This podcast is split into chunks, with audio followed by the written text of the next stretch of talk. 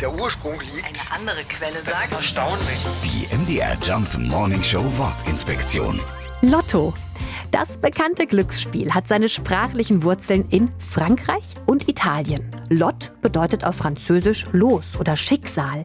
Daraus entstand dann in der italienischen Sprache das Wort Lotto.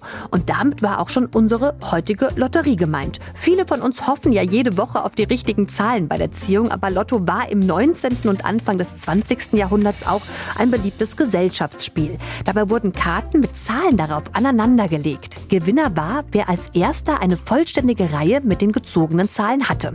So ähnlich funktioniert heute genau das bekannte Bingo. Egal welches Lottospiel. Ohne Glück geht natürlich gar nichts. Das hatte ein Gewinner in den USA erst vor ein paar Wochen ohne Ende. In der Lotterie Powerball knackte er den Jackpot. Sagenhafte 2 Milliarden Dollar.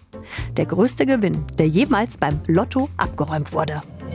MDR Jump Morning Show Wortinspektion. Jeden Morgen um 6.20 Uhr und 8.20 Uhr. Und jederzeit in der ARD Audiothek.